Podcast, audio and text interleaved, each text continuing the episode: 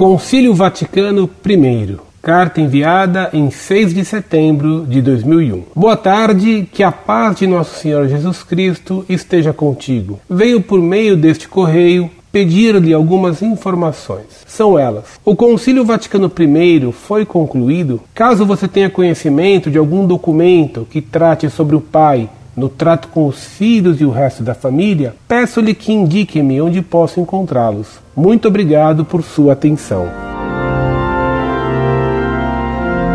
Prezado Salve Maria.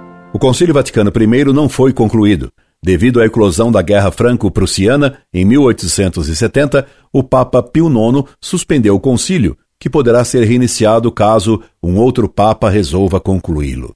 Não conheço nenhum documento papal tratando do assunto, pois creio que seu pedido seja de um documento oficial da Igreja.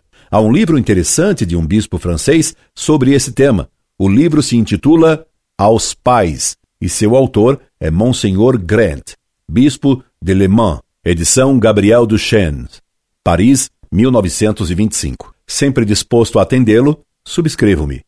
Incorde Jesus Semper, Orlando Fedeli.